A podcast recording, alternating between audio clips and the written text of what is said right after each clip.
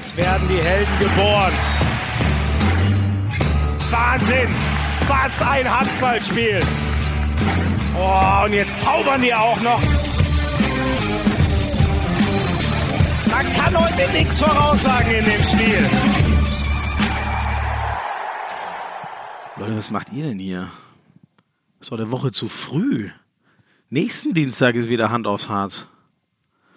Ach so, nee, stimmt. Da war ja, da war ja dieses Monster-Event in Hamburg. Komm, dann hauen wir eine Sonderfolge raus. Ich begrüße euch ganz herzlich zu Hand aufs Harz, der Handball-Podcast der DKW Handball-Bundesliga mit einer Spezialausgabe zum Rewe Final Four. Ich war ja selber vor Ort in der Barclaycard Arena, durfte da dabei sein. Man muss wirklich sagen, durfte. Das war unfassbar. Die Stimmung in den vier Fanblöcken war einfach nur Wahnsinn, abgefahren. Ich saß äh, nur ein paar Meter vor dem Magdeburger Fanblock im Finale. Mir hat so der Schädel gedröhnt, aber das ist die gute Art von Schädelweh. Handballerisch war das Niveau überragend. Es war so intensiv auf der Platte, geil anzuschauen. Michael Darmgard hat 21 Tore gemacht, 15 allein im Halbfinale für die Magdeburger. Das ist Rekord.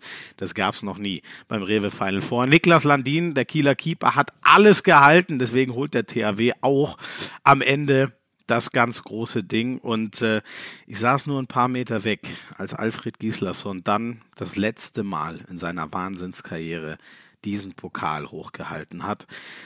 Da hatte ich echt auf einmal einen dicken Kloß im Hals. Da war ein Wahnsinnsmoment. Das alles muss ich noch mal ganz in Ruhe nachbesprechen. Deswegen bin ich nach dem Finale so eine halbe Stunde nördlich von der Arena in Hamburg rumgefahren und habe den Martin Schwalb getroffen. Selbst eine Hamburger Handballlegende. Und Schwalbe weiß ja als mehrfacher Pokalsieger in seiner Karriere und als Hamburger ganz genau, was es bedeutet, dieses Turnier. Das hat er uns ausführlich erklärt, warum Kiels klarer Sieg im Finale ihn nicht überrascht hat was genau eine Wurfkuh ist, wann der Torwart die Rollschuhe anhat. All das erfahrt ihr in der heutigen Episode. Schwalbe hat, er hat geliefert und wie. Also er hat auch analysiert, aber vor allem hat er einfach geliefert. Ich habe echt verdammt viel gelacht und ich hoffe, euch geht's genauso. Viel Spaß mit der Sonderfolge von Hand aus Harz zum Rewe Final Four mit Martin Schwalb. Das ist, glaube ich, der idyllischste Ort, an dem wir je diesen Podcast hier aufgenommen haben. Vielleicht hört man die Vögel zwitschern. Es ist der Garten von Martin Schwalb. Ich ja, freue mich sehr. Ja. Danke. Schwalbe, du, also, hast, du hast schön hier. Ich freue mich auch. Ähm, das ist, ja, macht Spaß hier zu leben. Es ist eine tolle Stadt und wir haben ein schönes Fleckchen gefunden, äh, auf dem wir uns auch wirklich sehr wohlfühlen und haben tolle Nachbarn.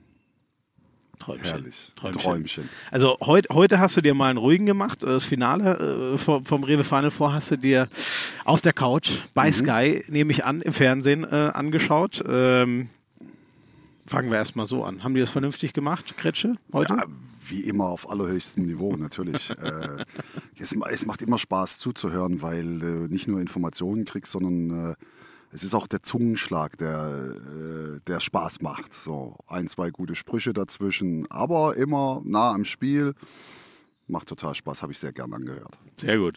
Ähm, du selber warst ja äh, Halbfinale äh, im Einsatz gestern in der Halle. Äh, bevor wir so ein bisschen in die sportliche Analyse reingehen, du als der Hamburger überhaupt, der den HSV zu Champions League, Meisterschaft, Pokaltiteln, alles geführt hat. Was ist denn so geil an diesem Pokalfinalturnier, dem Rewe Final Four in, in der Barclaycard Arena? Es sind einige Komponenten. Fangen wir mal damit an, dass äh, alle Fans, egal welchen Vereines, unheimlich Bock haben die, auf diese tolle Stadt. Ja, alle sind motiviert und sagen, oh, wenn, wenn unser Verein es schafft, da hinzukommen zum Final Four, dann begleiten wir die, dann verbringen wir hier ein tolles Wochenende. Und dann, wenn es natürlich noch so wie in diesem Wochenende ist, mega geiles Wetter, kann ich euch sagen. Ja. Ist nicht immer so. Ja, ja, ja, es ist strahlblauer Himmel. Könnt ihr euch sicher sein. Wenn es dann noch so ist, dann ist das natürlich, sind das drei Tage wie gemalt. Du hast eine tolle Stadt, du hast äh, eine tolle Anreise, hast eine super Gemeinschaft um dich herum. Alle sind Sport interessiert. Handball per se ist spannend, haben wir jetzt auch wieder gesehen am Wochenende. Oh ja. In der Arena ist eine Stimmung, die, wenn du sie einmal mitbekommen hast, dich nicht loslässt, die Werden du immer der wieder Schädel haben gedröhnt, willst. Ne? Es ist so laut. Es ist laut, es geil. ist, äh, und, und vor allen Dingen auch noch in jeder Kurve ist eine andere äh, Ja. Fan-Community, Ja. die ihren Verein unterstützt. Alle sind fair miteinander. Gestern gab es mal so ein Fan- Battle, sag ich mal, zwischen THW Kiel und SC Magdeburg, wo die sich gegenseitig so ein bisschen angefeuert haben. Das ist eine außergewöhnliche äh, Atmosphäre. Ja, und das eingebettet einfach äh, in, eine, in eine tolle Sportart und eine tolle Veranstaltung von Jungs gemacht von Spielern betrieben, die das auch wirklich so anerkennen, weil die haben ja selber Bock. Das merkst du ja. Da ist ja kein Spieler dabei, der sagt, oh, boah, was muss ich hier? Alle hochmotiviert, alle heiß, alle Feuer in den Augen.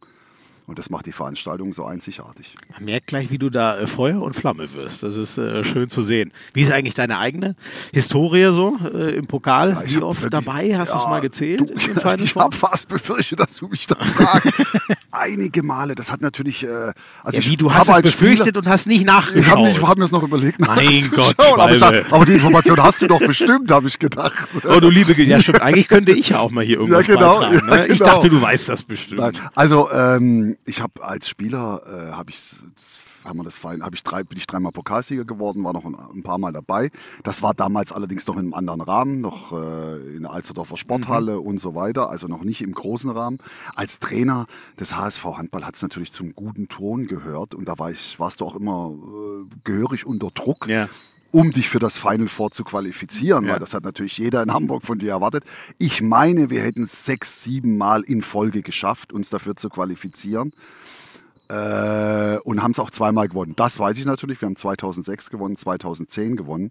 Da erinnere ich mich noch gut dran. Wir haben allerdings auch ja, ein, zwei fiese Niederlagen hinnehmen müssen, weil das natürlich Das Pokal, ne? ist Pokal. Die tun richtig und, da weh. gibt's, und da hast du auch kein Heimrecht. Haben immer alle behauptet, oh, die Hamburger haben ja Heimrecht. Mhm. Nein, der Halle hast du kein Heimrecht.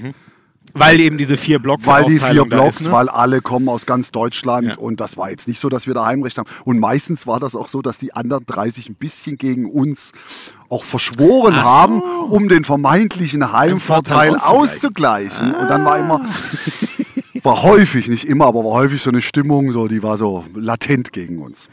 Bevor wir aufs diesjährige Final Four, das Rewe Final Four, nochmal intensiv zurückschauen, wann ist der HSV denn wieder in Reichweite, dass er mal zurück Ja, ist? davon habe ich gestern auch geträumt, als ich da stand und habe gedacht, wie schön das wäre, wenn da mal wieder eine Hamburger Flagge äh, beim Final vorgezeigt wird. Du bist ja voll involviert, muss man vielleicht kurz für die sagen, die es gar nicht wissen. Du bist immer noch voll drin beim Ja, beim natürlich, HSV, klar. Ne? Wir, wir versuchen natürlich äh, in der gebotenen Ruhe und in, auch in der Demut, äh, die, die wir ausstrahlen und die wir auch leben, versuchen wir natürlich wieder äh, Leistungshandball in Hamburg zu etablieren. Und da muss man natürlich schauen, wie weit das gehen kann. Da muss man auch Realist sein. Aber es wäre natürlich toll, wenn wir uns irgendwann in den nächsten Jahren mal für die Bundesliga äh, qualifizieren. Und wenn man in der Bundesliga spielt, dann hat man vielleicht auch mal irgendwann die Chance, mit ein bisschen Losglück zum Final vorzukommen. Und da hätten wir natürlich unglaublich Bock drauf. Das wäre klasse und ich würde mich da riesig drüber freuen. Jetzt brauchen wir noch eine Kennzahl.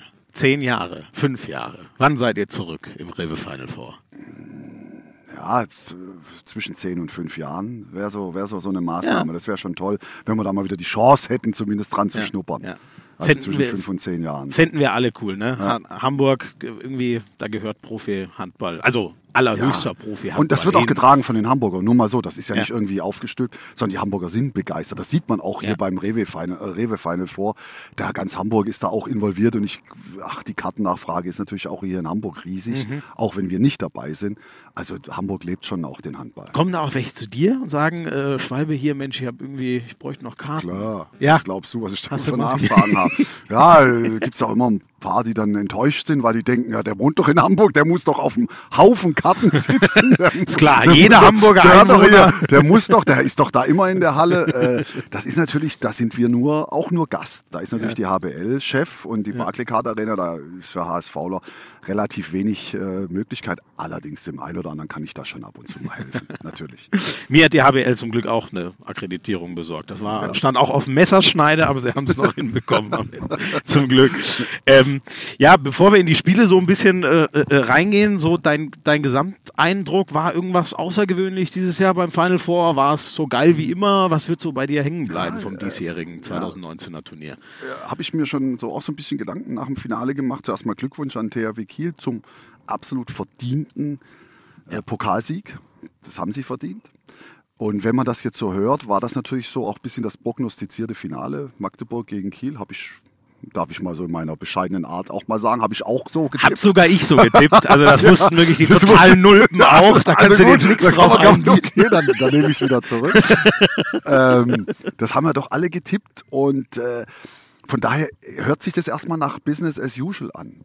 Wenn man dann aber die Spiele mal so ein bisschen einzeln auseinanderpflückt, muss man sagen, dass das eigentlich auch auf Messerschneide Wirklich ein stand. Vollprofi. Du weißt genau, worauf ich jetzt noch hinaus will. Ne? Ja, genau ist- das werden wir natürlich noch machen, die Ja, Spiele auseinander. ja, ist ja so, wenn man, wenn man da mal nochmal den gestrigen Tag, also den, äh, den Halbfinaltag nochmal Revue passieren lässt, muss man sagen, beide Top-Favoriten haben eine super erste Halbzeit hingelegt und beide Top-Favoriten waren dann in der zweiten Halbzeit eigentlich dabei auszuscheiden. Ja, ja. Das muss man einfach Ja. mal so sagen. Ich Ja. meine, Hannover hat sogar mit drei Toren geführt gegen, gegen den SC Magdeburg, 21-18, wenn ich das richtig im Kopf habe. Ich werde nochmal mein Handy fragen, ob das stimmt. Ja, also äh, die waren wirklich echt so richtig in Führung in der zweiten Halbzeit. Das war unglaublich. Die haben sie relativ schnell wieder hergegeben, die Führung. Aber da war Magdeburg äh, ja stehend K.O. und hat sich mit ganz, ganz viel Glück in regulärer Spielzeit da noch äh, rausgerettet. 24, 21 war es. Also 24, war's nah 21. dran, Genau, aber Mist. ist doch alles gut. Ja, waren aber 24, ist noch dramatischer als 21, 18. Die Spät, hatten das noch waren, da waren 24 noch überleg gute mal. 10 Minuten hatte Überleg Magdeburg mal, nur da waren die das mit noch drei mal zu Toren in Führung. Das Ja, ist ja, ja. schon auch ein, ein, ein Brett. Das Ja, ist ja. ja jetzt nicht irgendwie, dass du 3-0 führst. Hast das 24, Momentum 1. voll auf deiner Seite, So. ne? Bist war zurückgekommen. Magdeburg eigentlich weg. Ja. Äh, das haben die Hannoveraner bis dahin dann wirklich in der zweiten Halbzeit toll gemacht. Und das andere Spiel, äh, THW Kiel, waren auch in der Halbzeit durch. Da hat, man schon überlegt, oh, Ja. äh, wo man abends hingeht. Ich glaube, sechs, sieben. Tore vor oder ja, so. Ne? Da war schon alles langweilig. Auf einmal war es auch nur noch auf eins. Da stand es nur noch auf eins und dann kann alles passieren im Ja. Handball. Ja. Und haben auch mit, ja, haben sich ins Ziel gerettet, beide Mannschaften, muss man sagen. Und äh, auch ein bisschen Glück dazu benötigt, individuelle Klasse, aber dann war es das prognostizierte Finale. Ja. Wenn wir nochmal auf die, die, die beiden Halbfinals äh, einmal Mhm. kurz genau eingehen, also äh, 30 zu 29 gewinnt Hannover, äh, äh, Magdeburg gegen Hannover am Ende mit dem allerletzten Angriff. Ist das, ähm, ja, mit, mir hat wieder diese Coolness imponiert. Magdeburg hat neulich den letzten Angriff nach Hause gefahren gegen Flensburg. Das erste Mal, dass Flensburg in der Saison Punkte abgibt. Jetzt fahren die wieder so einen letzten Angriff. Ähm, die sind schon irgendwie sehr, sehr abgewichst, die Jungs da aus dem Osten. Also die Magdeburger haben natürlich in den letzten zwei Jahren durch die guten Serien, die sie auch in der Bundesliga immer wieder spielen, ganz viel an Selbstvertrauen dazugewonnen. Und vor allen Dingen, was für mich immer ein ganz wichtiger Faktor ist, ist dieser Automatismus, den du hast. Dieser Automatismus, dass du dich als Mannschaft gemeinsam bewegst, dass der Mitspieler genau weiß, was du denkst, wo du den Ball hinpasst. Und dann wird alles ein bisschen flüssiger, schneller und erfolgreicher. Und diesen Automatismus, den haben sich die Magdeburger über ihre Erfolge und über ihr individuelles Können auch erarbeitet. Ja. Auch da ein Kompliment an Bennett Wiegert, der das gut forciert hat. Für mich spielt Magdeburg einen modernen, äh, gemeinsam zielorientierten Handball. Hat man im Halbfinale nicht immer so gesehen, weil natürlich Damgard 16 Tore gemacht hat. 15 waren es, 15 waren es. 15. Aber, aber 15 Tore. Was ist denn Der, los mit das dem ist natürlich eine, Sch- eine Wurfkuh. Das ist echt Das ist ne? unglaublich. Vor allem meistens, der, der springt ja gar nicht so oft hoch. Nein, nein, nein, der ist auch nicht groß und, und so. Das ist auch so Genau. ein, so, ein, so ein moderner Handballer, der hat in seinem Kopf und in seinem Arm so viel Wurfmöglichkeiten, ja, dass du ihn kaum verteidigen kannst. Das ist nie, früher hieß es, musst du als Rückraumspieler 2,48 Meter groß sein und 6 Meter hoch springen, dann klappt das schon irgendwie. Ja, ja, ja. Das, gibt's, das, das wird immer Bielecki weniger. damals so. Ja, genau, so einer, ne? der halt dann drüber springt. Äh, Finde heute noch mal Spieler, die über die Abwehrspieler drüber springen. Ja. Weil in der Abwehr stehen zwei Meter Jungs. Ja. Das ist Die auch Standard. ganz gut hochspringen Und die auch hochspringen, da kommst du nicht mehr drüber. Das ist vorbei. Also musst du dir andere Wege aussuchen. Und da ist der Damgard nur jetzt mal vom Wurfrepertoire und von seinem Wurfvermögen. Ja, so ein Fingerzeig, wo es in den nächsten Jahren hingeht. Mhm. Ich finde, spielerisch hat er Defizite, hat auch viele Fehlabspiele gemacht. Äh, In der ersten Halbzeit hat ihm Kastening da der Rechtsaußen, der Hannoveraner, hat ihm da drei Bälle weggenommen, drei Pässe Mhm. äh, weggenommen. Das war äh, nicht so gut. Also er macht auch viele Fehler, aber vom Wurfbild her ist das schon erste Kajüte. Was hast du gesagt? Eine Wurfkuh? Ja, Das, das habe ich noch nie gehört. Ist ja, bei uns hieß das immer so, das ist eine richtige Wurfkuh. aber das klingt so ein nicht sonderlich, äh, das klingt eher so, ja, was für eine, die dumme Wurfkuh hat wieder geworfen. Nee, dumm, du liebe nicht, dumm würden wir nicht sagen, aber das, es gibt schon unterschiedliche Arten von Handballern. Das ist Ja. so. Jeder hat natürlich irgendwo seine Stärken. Ja. Ja. der eine ist ein Techniker, der andere ist ein Abwehrchef, der dritte ist ein Kämpfer, der vierte ist dann halt eine Wurfkuh. Ja. Am Ende des Tages. Das ist halt jemand, dem gibst du einen Ball und dann weißt du da, da geht der Richtung Tor. Und das ist natürlich in Damgard, äh, das ist eine par excellence. Und das soll bitte kein, nicht despektierlich klingen.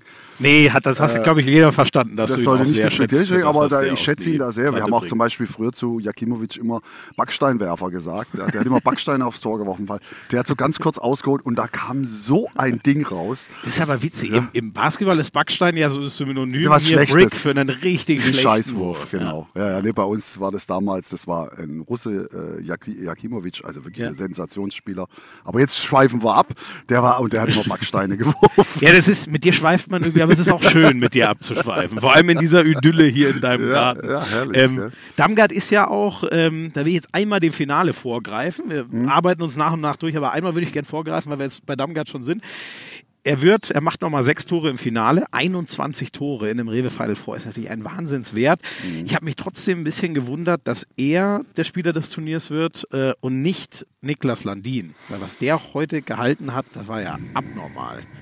Ja, äh, also ein Torhüter hat ja grundsätzlich, der Torhüter des Siegers ist immer gut. Also, um Ja, es ja, mal so zu sagen, ist der muss ja gut Ja, sein. genau. Das ist ja. Standard. Also wenn der Torhüter das, dann wirst du nicht Sieger, wenn der nicht gut ist. genau. Also ist das immer eine Option. Wäre das jetzt die logische Option? Von daher verstehe ich schon die Wahl, mal einen zu nehmen, der was ganz Außergewöhnliches äh, Ja, stimmt. zustande eigentlich. gebracht ja. hat, obwohl er vielleicht jetzt nicht der endgültige Sieger ist und nicht mit dem Pokal heute Abend im Bett schläft, Mhm. Ja. sondern hat halt verloren. Aber 21 Tore in zwei Spielen gegen, jetzt nochmal, gegen Hannover und gegen Kiel, immer nur dem Druck, das, äh, das schafft, das, das wird nicht mehr häufig vorkommen. Ich hoffe, wir dürfen noch ein paar Jahre äh, berichten von diesen Final Fours und äh, ich glaub, kann mir nicht vorstellen, dass diese Marke von 21 Toren da nochmal annähernd äh, erreicht Ja. wird. ja, vor allem muss ja auch sagen, von dem Rückraummann. Ne? Also Ja. von außen, wenn der mal sieben, sieben Meter reinwirft und drei Tempo-Gegenstöße, da kommen in Anführungszeichen mal schnell zehn Tore zustande. Genau, und aber, hat keinen einzigen sieben Meter geworfen. genau, Damgard Feldtore. aus dem Feld. Ne? Ja, das ist eine gute das Ergänzung. Das stimmt schon. Wenn du sieben Meter wirfst, ist das vielleicht eher mal machbar.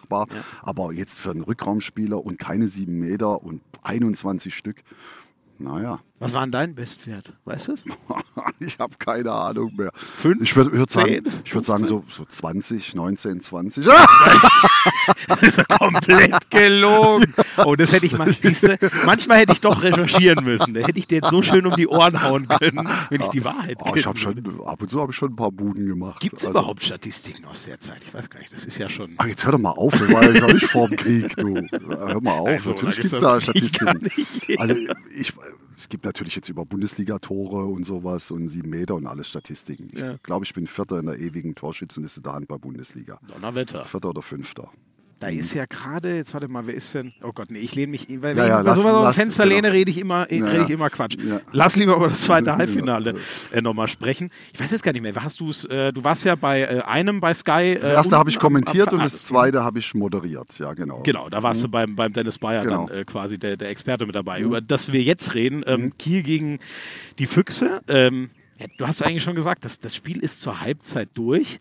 Ähm, ich finde es halt dann so erstaunlich. Ähm, die Füchse können ja eigentlich gerade nicht tonnenweise Selbstvertrauen haben, so wie die Liga zuletzt gelaufen ist. Wo nehmen die das denn her, dann Kiel nochmal so ins Zittern zu bringen? Ähm, da kann man fast, mache ich jetzt einfach mal, auch beide Halbfinals nochmal zusammenzählen, dass in unserer geliebten Sportart doch häufig derjenige, der allen Ballast von sich geworfen hat, befreit aufspielt und derjenige, der schon als sicherer Sieger Ja. dasteht, als Hat jetzt was auf haben wir den den, Schultern. hat was auf den Schultern und denkt nach und denkt und meint, guckt mal noch ein bisschen auf die Uhr und meint, ah, wenn wir jetzt noch zehn Sekunden spielen, dann reicht's bestimmt Ja, ja, und da noch mal zehn Sekunden und machen wir da noch mal ein bisschen langsam und auf einmal bleiben die Mannschaften stehen. Und das war der Klassiker. Der THW Kiel war erste Halbzeit. Das war griffig, das war im Angriff durchsetzungsfähig, das war in der Abwehr im Mittelblock überragend. Landin Sieben Tore ja, glaube ich. Sensationell. Ne? Irre. mit Abstand die beste Mannschaft. Wird jetzt jeder Mensch normal sagen, ja, das geht jetzt so weiter. Nee, geht es eben genau nicht, weil die Berliner hatten auf einmal nichts mehr zu verlieren. Die haben gesagt, okay, jetzt sind wir eh schon ausgeschieden, lass uns hier das Beste draus machen. Wir hauen uns noch mal richtig rein, weil wir einen guten Charakter haben und geben noch mal alles. Und auf einmal merkst du, oh, das läuft ja. Und die anderen merken, oh, das sind ja noch 15 Minuten zu spielen. Das sind nicht keine sieben mehr, das sind nur noch drei. Boah, es sind nur noch äh, zwei und es wird immer enger. Und dann musst du wieder den Schalter finden und sagen, jetzt musst du wieder Vollgas geben. Jetzt musst du wieder ran, weil der Vorsprung ist ja weg. Eine ganz schwierige Situation. Wie hat's Kiel hinbekommen? Durch individuelle Klasse. Nicht mehr als Mannschaft. Das haben sie nicht mehr geschafft. Sie haben in der zweiten Halbzeit keinen guten Handball mehr gespielt. Sie haben es durch ihre Abwehrleistung, durch Landin, der hat dann auch wieder ein paar wichtige noch weggenommen. Und durch, äh, durch individuelle Klasse, da hat halt Domagoj Duvniak nochmal schnell einen Stämmer reingehauen. Und da, das haben sie natürlich immer, das hat so eine Mannschaft wie Kiel immer. Aber in der zweiten Halbzeit waren die Füchse die bessere Mannschaft. Also, Hätten es ja auch beinahe, haben die zweite Halbzeit ja so für sich genommen. Ja, auch, natürlich, äh, klar deutlich gewonnen, ne? ja, ja. Mit, mit vier Toren dann, genau, nachdem Kiel Ja, die, die, die. Füchse hatten ein bisschen das Problem, bis zur, sag ich mal, 48. Minute so ungefähr, äh, leg mich jetzt nicht auf, auf Sekunden fest, dass sie erst Torhüter-Duell halt relativ deutlich verloren hatten. Landin hat das ganze Final Four durchgängig sehr gut gehalten und Heine kam nicht richtig in die Partie. Dann kam Malte Semic, der ja, sehr verunsichert wirkt in Berlin. Der kommt da nicht zurecht. geht ja jetzt auch nach genau, Minden. geht. Hat nicht das war, funktioniert, hat nicht funktioniert. Und dann kam Heine wieder und dann hat er funktioniert und hat noch den Push gegeben, dass es nochmal richtig spannend wurde. Aber das war halt über weite Strecken das Torhüter-Duell schon mitentscheidend, dass die, dass die Kieler das Ding gewonnen haben. Fünf Paraden Heinevetter und äh, zwei von Semisch, das ist nicht so viel. Mhm. Ja, und die fünf Paraden von Heine waren in den Let da waren drei oder vier in den letzten Ja, zehn die letzten Minuten. Ja. War ja eh eher eine Abwehrschlacht. Ne? Also äh, insofern, äh, dann sind Paraden eh, müsste man eigentlich auf einen noch höheren Wert kommen, wenn du Mhm. Ja. bei nur 24 zu 22 Toren bist. Ja, genau. Ähm, das Finale dann heute. Ähm, ich habe äh, Kiel minimal favorisiert gesehen, aber ich hätte nie im Leben gedacht, dass das in der zweiten Halbzeit so deutlich wird. Hat dich auch überrascht? Nee. Nee, ja, Nee. kannst du ehrlich sagen. Nee, hat mich nicht überrascht. Ich habe die Anfangsaufstellung von Alfred gesehen und habe mir gedacht, no, Alfred, alter Fuchs. Na, hast du wieder gut gemacht und ein Kompliment und auch Glückwunsch an Alfred. Ähm, er hat natürlich Jungs anfangen lassen, die äh, gestern gar nicht gespielt haben oder fast nicht.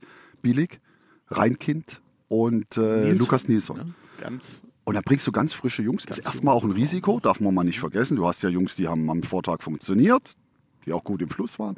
Bringt dann eine komplett neue Reihe. Und nachdem die funktioniert haben, war es klar, dass die Kieler über die 60 Minuten das Tempo und die Aggressivität so hochhalten können, dass die Magdeburger mit ihrem etwas engeren Kader auf Sicht Probleme kriegen. Ja. Kiel Das war wirklich abzusehen. Die konnten voll nachlegen. Da kam ein Duvniak, da kommt ein Sarabetsch, da kommen neue Ideen, da kam noch ein Weinhold, Ja. da kommen neue Ideen. Das ging bei, äh, bei Magdeburg nicht. Und dann als Lagergren sich auch noch äh, verletzt hat und nicht mehr spielen konnte. Mhm. Ein wichtiger Spieler, auch wenn er jetzt vielleicht nicht die meisten Tore macht, aber im, im Zusammenspiel mit Besiak und mit Damgard und O'Sullivan ein wichtiger Mann. Auch der klare erste Rückraum. Auch der klare erste Rückraum. Mats Kommt ja so zur Entlastung. Genau, und das hat jetzt auch keinen guten Tag gehabt, leider, weil das war für ihn auch ein bisschen überraschend, dass er da jetzt reinkam. Und äh, dann war es eigentlich schon abzusehen, dass, dass die Kieler sich da durchsetzen können. Das, ich würde mal sagen, dieses Spiel hatten, wenn es im Handball logische Verläufe gibt, ja, ich muss einschränken, ja. dann hat es einen relativ logischen Ja, Verlauf okay, gehabt. okay. Also du hast wirklich, zur Halbzeit war es ja komplett ausgeglichen und Mhm. dann geht's rein in die zweite Halbzeit. Ähm, Magdeburg wirft vorne ein paar Bälle weg, Landin äh, hält ein paar Dinger, Kiel geht in den Gegenstoß und Magdeburg ist natürlich auch von ein paar durch. Persönlichkeiten abhängig. Das ist bei solchen Mannschaften. Magdeburg ist in der Entstehung. Da fehlt noch ein bisschen Auswahlmöglichkeit für den Trainer. Als Beispiel auch so Matthias Musche. Das war jetzt für ihn. Ja, das waren schon große Spiele, die er jetzt da leisten muss. Er ist jetzt der Shootingstar und ist seit zwei Jahren jetzt ganz oben und so, aber er hat heute schon auch ein bisschen Nerven gezeigt. Und da fehlt dann auch so ein bisschen der Ersatz. Er hat, hat ja doch einiges ver verworfen. Die müssen halt rein in so ein Pokalfinale. Ja, da brauchen wir auch nicht drüber, das weiß er selber auch. Ich habe ihn auf dem Gang noch kurz getroffen, war auch äh, brutal geknickt und hat gemeint, du, ich kann es ja auch nicht sagen, warum das in der zweiten Halbzeit, aber hatten wir ja gestern auch so einen Einbruch, aber dem, dem hat es richtig wehgetan. Natürlich Es tut immer das weh, sowas aber zu da, sehen. ja, da lernst du auch. Dann weißt du auch, äh, dass du noch ein bisschen nachlegen musst. Das ist halt im Leistungssport so, dass Wobei, man muss ja auch sagen, bei ihm, also jetzt die ganz großen Dinger, so Gensheimer-mäßig, in solchen Spielen dann noch alles reinschroten, ist natürlich gut, aber ich meine, wir reden über den 200-Tore-Mann in der, in der Bundesliga, irgendwie nach dem, was haben wir jetzt, Ja, 27. aber das ist Spieltag ja auch so. unsere ist ja Aufgabe, auch das mal anzumerken, dass nicht jeden Tag Sonntag ist, oder? Okay, ja, stimmt. Du wirst sogar dafür bezahlt. Das ist ja auch unsere, mal zu sagen, Mensch, ja, natürlich, er wird ja auch oft genug dafür gelobt und auch von uns, definitiv. Und ich will ihn jetzt auch nicht als Alleinschuldigen da ausmachen, aber da muss auch Kritik erlaubt sein, dass er heute, hat er seiner Mannschaft in den entscheidenden Situationen nicht so geholfen, wie er es jetzt in den letzten zwei Jahren sehr häufig gemacht hat. Ja, ja. Um es mal so zu sagen. Müssen wir bei, äh, äh, ganz interessant, die Linksaußenposition lief ja, ähm, war ja auch so ähnlich, äh, oder heißt so ähnlich, aber da, da äh, hat zuerst äh, Landin gespielt, ähm, der, der dann äh, Magnus Landin, ich muss immer kurz überlegen mit den Vornamen, ähm, der aber keinen guten Tag hatte, dann kam relativ schnell Rune Darmke und der hat dann diese ganzen, der schwebt ja da auch immer durch die Lüfte, das war unfassbar. Wie der Ja, vor allen Dingen war das natürlich eine, eine ganz schwierige Situation für Rune Darmke. Ich meine, Rune Darmke war Nationalspieler, war der kommende Star des, des THW Kiel und dann kam Magnus Landin als Ergänzung dazu für Raul Santos Raketen- und macht keinen Fehler. Der macht eine, spielt eine Saison, er verwirft ja praktisch gar keinen. Ich habe so viele Spiele vom THW Kiel gesehen und gedacht, das gibt's doch gar nicht. Der, der wirft ja alles rein. Ja. Der hat wirklich Spiele, wo alles rein. Ähnlich wie Musche. Heute auch nicht so. Hat auch, hat auch nicht so funktioniert. Ja. Und dann ist natürlich die Situation schwierig. Rune Damke hat den ersten Wurf noch verworfen. War auch nicht, weil er den ersten Wurf hat er verworfen. Der war ein schlechtes Anspiel und dann oh, hat er noch lang hoch an Latte und aus. Also, und dann kam ein Spiel, und das hat mich natürlich riesig für ihn gefreut, weil er, ein- weil er ein ganz, ganz toller Junge ist. Und ich mit seinem Papa zusammen Junioren-Nationalmannschaft gespielt habe. Wollte ich nur mal kurz erwähnen. Du liebe Güte. Ja, ja, Ja, jetzt reden wir aber wirklich von Zeiten, die ganz weit zurückliegen. ja ist so. Wir haben zusammen Junioren-Nationalmannschaft gespielt, ja. Aber, äh, also bei dir ist ja was draus geworden, offensichtlich. Doch, hat auch beim THW gespielt. Ja, Siehst natürlich. ich schon- war Mittelmann. Ja. Siehst und ist jetzt im äh, Aufsichtsrat beim THW. Liebe Güte. Ja, sicher. Blamier ich mich hier wieder. Siehst du, ich kenne, äh, also den jungen Darmke Ja, kenne ja, ich. doch. Nein, nein, die mich sind, ist eine große THW-Familie. Deswegen hat mich das auch äh, sehr für ihn gefreut. Er ist ein guter Junge und er hat keine, keine leichte Zeit.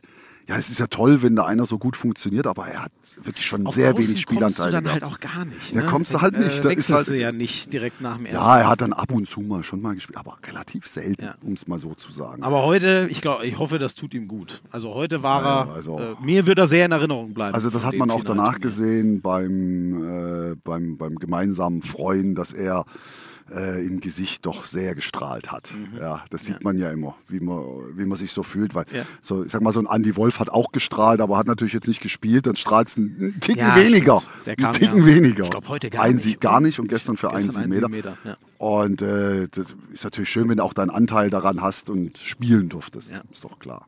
Wer mir, äh, genau, äh, äh, wo wir bei Andy Wolf sind, äh, Niklas Landin ist ja auch Torhüter des äh, Turniers geworden.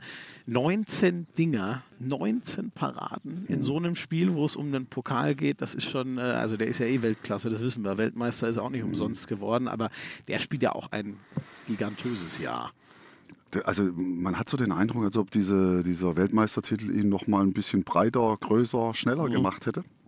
Und er ist schon sehr breit und groß und über zwei Meter und so. Und sehr schnell. Und sehr Ja, schnell. ja.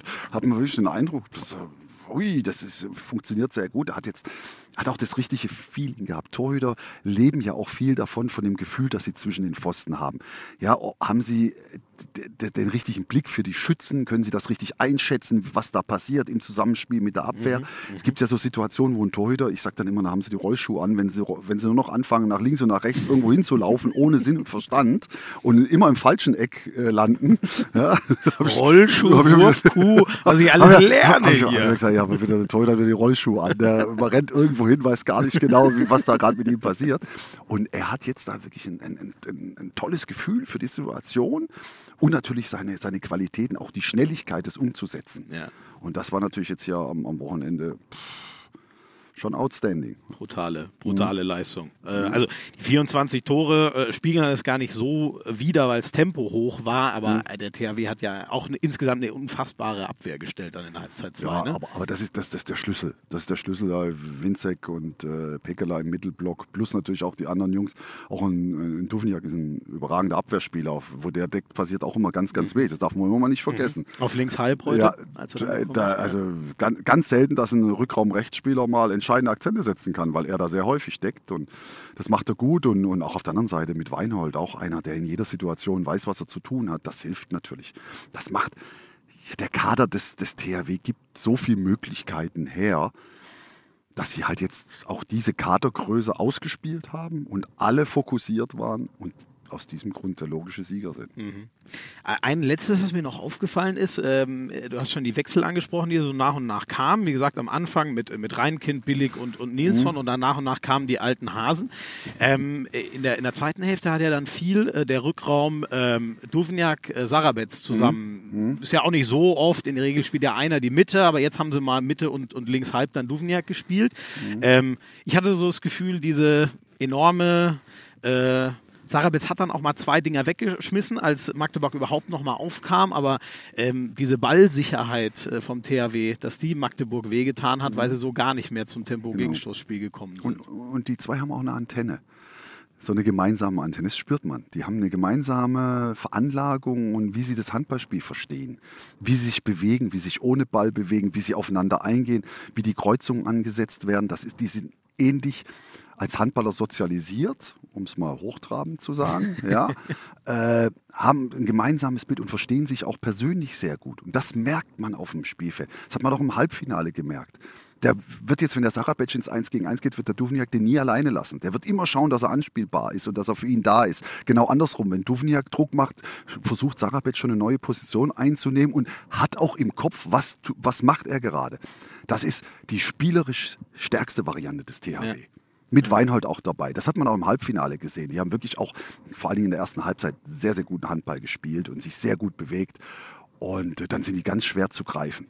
Es ist ja auch schön, dass der THW wieder da ist, ne? Weil wir hatten in den letzten Jahre auch viel, da haben sie viel geholzt oder Duvniak musste alles entscheiden, da war es mhm. jetzt nicht so ansehnlich. Das, ja, aber es war in dieser Saison haben sie auch ihre ihre Angriffsproblematiken äh, durchaus das eine oder andere Mal gehabt. Also ja, ja, es ist schon viel Brechstange, es ist schon viel, viel, ja, viel Würfe auch aus dem Rückraum und man, manchmal laufen sich fest. Also das Angriffsspiel ist sicherlich noch nicht, äh, noch nicht auf, auf dem höchsten Niveau oder High-End. Da können sie sicherlich noch was machen. Da sind Flensburg und Magdeburg meiner Ansicht nach im Moment die führenden Mannschaften. In den letzten den zwei Jahren davor waren es die Rhein-Neckar-Löwen, den wir jetzt hier nicht vergessen sollten. Ja, ja, ja. ja mit Andi Schmid, die haben, die haben, waren da führend im Angriffsspiel. Andi Schmid hat seine Jungs gestellt und dann ging die Post ab. Äh, also da hat der THW sicherlich noch das größte Potenzial. Jetzt am Wochenende hat es über Kampfgeist, Motivation, auch gemeinsame Motivation, hat es gut funktioniert und aus dem Grund haben sie es gewonnen. Machen wir einen Strich drunter und das Final Four. Ähm, zwei Sachen würden mich noch interessieren. Bleiben beim THW. Werden sie noch Meister? Holen die Flensburg noch ein? Vier Punkte Rückstand. Es ist, wirklich, es ist wirklich machbar jetzt. Ja, es ist machbar. Sie werden jetzt natürlich auch den, den, den äh, Druck noch mitnehmen. Und, und, wenn man weiß, dass die Rhein-Neckar-Löwen eigentlich die Saison jetzt schon in den Sand gesetzt haben, komplett, und sie haben nur genau eine Chance, noch was Positives zu machen. Und das ist am Ostersonntag zu Hause gegen Flensburg zu gewinnen. Ja. Das, das ist Pflicht, ne? Sonst ist, ja. Sonst ist ja. rum. Das ja. ist natürlich die Chance des THW. Und, und, wenn man ehrlich ist, die Rhein-Neckar-Löwen haben sich in dieser Saison nicht mit Ruhm bekleckert. Weder in der Champions League, noch im Pokal, noch in der Meisterschaft. Das wissen sie auch selber, dass das keine gute Saison ist. Und du hast ja eine Sommerpause vor der Brust. Und da willst du jetzt nicht noch als Meistermacher von Flensburg auch noch in die Geschichte ja, mit richtig, eingehen. Richtig, das, das ist schon eine Riesenmotivation. Live, äh, Fernsehen, alle werden hingucken am Ostersonntag. Ja, wir, wir sind auch live vor Ort und äh, das ist schon die Chance. Und dann das Spiel in Kiel. Wenn sie nur noch zwei Punkte Vorsprung haben, das wird natürlich dann ein, ein richtiges Brett für die Flensburger. Ich bin extrem gespannt. Also, wir müssen ja, genau, Kiel und Mannheim müssen Ma, sie noch spielen. Das sind die genau, zwei, das sind die zwei. Und man muss dazu sagen, eins noch: die Kieler müssen in Berlin noch spielen. Also es ist ja nicht so, dass die Kieler jetzt Ja. da durchgehen wie Persil am Himmel, sondern Persil am Himmel. Du liebe Güte. Das ist, kann ja niemand Phrasenschwein für aufstellen, weil das sind ja gar keine Phrasen, das sind ja irgendwelche. irgendwelche Blödsinn. Schreibst du dir das nachts Ja, auf? ja, klar. So Nein, aber es ist ja jetzt nicht so, dass die da jetzt sicher keine Punkte mehr abgeben. Das ist jetzt nur so ein bisschen, wenn ich jetzt Flensburger wäre, würde ich sagen, na ja, also die Berliner sind jetzt wieder ein bisschen fit, die sind jetzt auch stinkig, dass sie gegen die verloren haben und in Berlin müssen die Kieler nicht jedes Spiel gewinnen. Also ist sicher nicht so. Füchse das würde ich jetzt so als die Chance für die Flensburger ansehen. Ja. Ähm, ach Mensch, eins habe ich ja noch. Komm, da müssen wir noch mal drauf zurückkommen. Das andere Thema, was ich noch wollte: Sander Sargosen. Das war ja wie ein Blitzschlag, dass der 2020 zum THW kommt. Was Und ich habe einen dazu? Tag vorher noch mit seinem Berater telefoniert Ja. und der hat mir erzählt, dass er jetzt nach Deutschland, nach Kiew kommt und ich habe es nicht gerafft. Ich, doch, ich weiß ja, dass er der Berater von Sander Saros ist. Hätte ich das ja mitkriegen Hat, ja, wie, der hat dir das gesagt und wie, du hast es nicht gerafft. Nein, der hat mir nicht gesagt, der hat, nein, stopp, stopp, stopp, der hat mir nicht gesagt, dass er jetzt wegen Sander Sargosen nach Kiel fährt. Ach, Dachte dass der, der, Berater der nach jetzt, Berater, Entschuldigung, der, der Berater, Berater, ist so, nach der Kiel gefahren. Berater das, das ist hast an- du nicht überrissen in dem Moment. da habe ich gedacht, warum fährt der nach Kiel? habe ich überhaupt nicht überrissen. Deswegen Blitz aus heiterem Himmel. Und da habe ich gedacht, ich, gesagt, ich Idiot, hätte ich auch drauf kommen können. Weil der mir noch erzählt, ah, ich fahre jetzt nach Kiel und am Wochenende können wir uns vielleicht auch treffen und so. Und ich habe das überhaupt nicht äh, auf die Reihe, auf die Kette gekriegt. Schwalbe, journalistisch müssen wir noch arbeiten. Ja, wirklich. Da habe ich auch gedacht, sag mal, du bist ein Amateur, Schwalb. Hättest du mal nachgefragt. Ich hätte nur einmal nachfragen müssen. Da hätte er mir das gesagt. Äh, naja, gut. Oder vielleicht auch nicht. Sehr geil. Aber ja, ja, s- fand ich auch. Danach habe ich gesagt, hm, Trottel. äh, und finde ich eine super Nachricht. Ja. Finde ich eine super Nachricht. Das heißt jetzt aber nicht, dass ich jetzt der THW-Fan des Jahrhunderts bin, sondern einfach für den Handballfan in Deutschland. Weil das Bei so dir als HSV Genau, auch, auch schwer. schwer, ne? Aber ich wollte nur sagen, so einen Jungen in der Bundesliga zu sehen, so ein begnadeter Handballer, können wir uns alle drauf freuen. Und dass der sich bewusst nicht irgendwo jetzt von einem kleinen Verein aus Skandinavien für die Bundesliga entscheidet, sondern der kommt von Paris. Saint-Germain. Genau. Und ein Spieler und der sagt, ich möchte in die Bundesliga, ich möchte das erleben. Und das ist für mich so ein tolles Zeichen und das sollte Schule machen. Denn es kann nicht sein, dass, dass äh, die absoluten Topstars sich da einen schlauen Lenz irgendwo machen und nicht in der Bundesliga spielen. In dieser Liga, die so viel Emotionen, so viel Freude und so viel Spaß bereithält. Das finde ich schade und da finde ich das einen ganz, ganz tollen Punkt, dass der Junge kommt. So, und jetzt, ich hatte mir das so, das ist natürlich eigentlich das allerwichtigste Thema. Jetzt müssen wir doch noch einmal zum Rewe Final Four zurückkommen. Wie konnte ich das vergessen? Es war für mich das Bild überhaupt. Duvniak überlässt Gislason, normal stemmt ja der Kapitän den Pokal hoch, aber Alfred Gislason, äh, er kann noch andere Pokale gewinnen, ERF und eventuell die Meisterschaft, aber diesen Pokal, das wird ja das letzte Mal gewesen sein. Das war schon ergreifend, oder? Das Ah, ja, natürlich. Also, äh, und Alfred hat das ja auch mehr als verdient. Weil er ist einfach ein richtiger isländischer Holzhacker. Ja, das ist einfach ein guter Typ. Das ist einfach ein guter Typ. Das muss man ja mal so sagen. Ja, das ist immer so, ach, und der Gislason und so. den- Nein, das ist ein cooler Typ. Mit Ja. dem kannst du dich super unterhalten, mit dem kannst du Spaß haben, mit dem kannst du auch äh, abends Spaß haben, mit dem kannst du dich über unterschiedliche Sachen unterhalten. Das ist einfach eine Persönlichkeit und aus dem Grunde Und ein ganz ordentlicher Handballtrainer ist er auch, ne? ja, aber, aber da, das weiß ja jeder. Ich wollte ja jetzt Ja, genau mal die Sachen stimmt, hast sagen. du auch recht. Ja. Das weiß ja, Ja, jeder. da wird er immer dann drauf. Äh, natürlich ist er ein guter Handballtrainer, aber einfach so, als dass man das auch mal versteht Mhm. für, die, für die Menschen, die sich jetzt da, die da jetzt nicht täglich damit zu tun haben. wunderbar. Die wollen wir auch einfach, abholen. Das ist einfach ein, ein guter Typ und, und, und mit dem kann man Spaß haben. Mit dem könntest du jetzt heute Abend äh, noch losgehen und ein bisschen lachen und er ist bodenständig, aber trotzdem immer gut drauf. Also das macht schon Spaß und, von daher ist es, sind solche Szenen natürlich auch immer ein Zeichen, wie gut er mit seinen Jungs zurechtkommt und, und wie gut Ja. die zusammenhalten. Ja, ein Klar. Riesenzeichen von, von Duvniak. Wa- Was hast du dir, oder äh, machst du dir Gedanken über sowas? Dass es ja jetzt, dass da eine unfassbare Ära zu Ende geht? Denkst du über Also Alfreds wird seinen Nachfolgern so schwer wie möglich machen wollen. ja, natürlich, so viel Titel wie möglich einheimsen. Am besten deutscher Meister und ERF-Pokal gerade noch hinterher. Ja. Um mal zu schauen, was sie da in der nächsten Saison auf die Beine bringen. Ist keine einfache Situation. Das merkt man immer erst, wenn jemand weg ist. Das ist ja im Leben. Wir Menschen sind ja so strukturiert, dass wir äh, immer meinen, das Neue und das andere wäre dann das Bessere. Und dann merken wir auf einmal, oh, stopp mal, so schlecht war das ja gar nicht, was der da über einen langen Nee, mir Zeitraum geht das auch so. Das war mein erster Gedanke heute. Also, Oh, krass, hm. das war jetzt das letzte Mal, dass der Giesler so. Ja, genau. Und äh, das wird jetzt alles neu, das muss neu aufgestellt werden. Da gibt es dann neue Gewinner und Verlierer, auch innerhalb einer Mannschaft, innerhalb eines Vereins, weil natürlich klar, der eine wird dann wieder mehr spielen, der, findet, der Trainer hat vielleicht eine andere Taktik, wie auch immer. Und das muss dann auch erstmal wieder zusammenwachsen. Das ist nicht einfach, aber äh, Wobei der Übergang ist ja jetzt geregelt mit Jicha, ne? dadurch, dass der jetzt der ist, der ist, der ist geregelt. Trotzdem ist es was anderes, weil Ja. ja, ob du jetzt als Co-Trainer daneben bist und Oder das begleitest oder ob du der bist, der das dann allein entscheiden muss. Und dann gibt es ja auch Situationen im Spiel, wo du entscheiden musst. Glaub mir, ich bin immer, ähm, ich war 16 Jahre lang Bundesliga-Trainer. Und ich behaupte heute noch, dass ich die ersten zwei, drei Jahre, als ich Bundesliga-Trainer war, da war ich so ein Lehrling.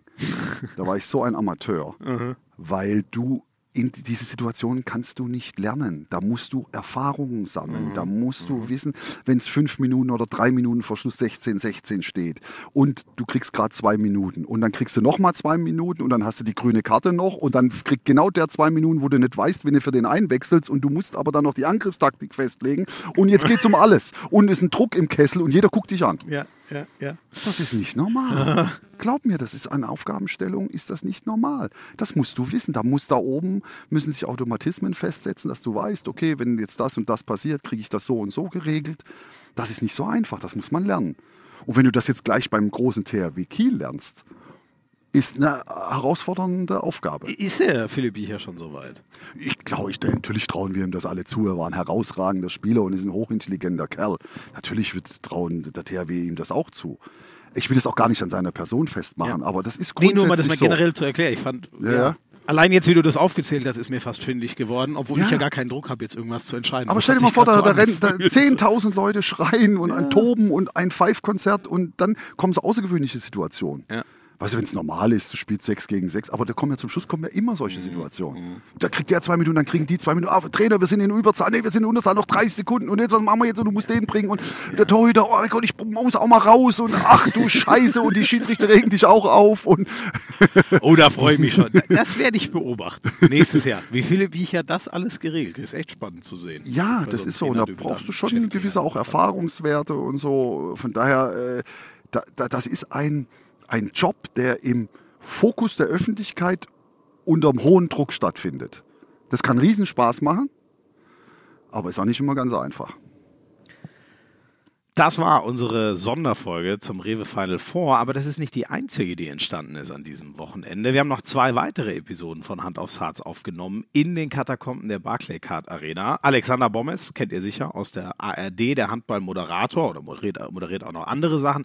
Der war übrigens selber früher ein richtig guter Handballer. Mit ihm habe ich eine Stunde gesprochen. Das ist ein Vollprofi, mit dem kannst du dich einfach mal eine Stunde hinsetzen und richtig gut über seine Karriere, über den THW und über den Handball allgemein reden. Und Christian Prokop habe ich mir sehr gewünscht, dass der Bundestrainer hier möglichst bald mal zu Wort kommt. Jetzt war es soweit und äh, ich will noch gar nicht zu viel vorweggreifen, aber ich finde Christian Prokop, er war wirklich sehr offen. Er hat tief blicken lassen. Das waren zwei Gespräche, genauso wie das mit Alexander Bäumes, aus denen ich wahnsinnig viel mitgenommen habe. Ich hatte da echt viel Freude daran.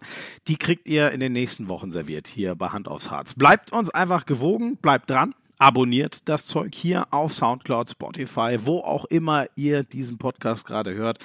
Klickt auf Abonnieren, holt euch das Ding jedes Mal aufs Handy oder wo auch immer ihr hört. Lasst uns gerne Kommentare da, sagt uns, was euch gefällt, was wir noch anders machen können, was euch noch besser gefallen würde, wen wir einladen wollen, wie auch immer. Ich freue mich auf jeden Fall, dass ihr wieder dabei wart und dann bis zum nächsten Mal bei Hand aufs Harz. Man kann heute nichts voraussagen in dem Spiel.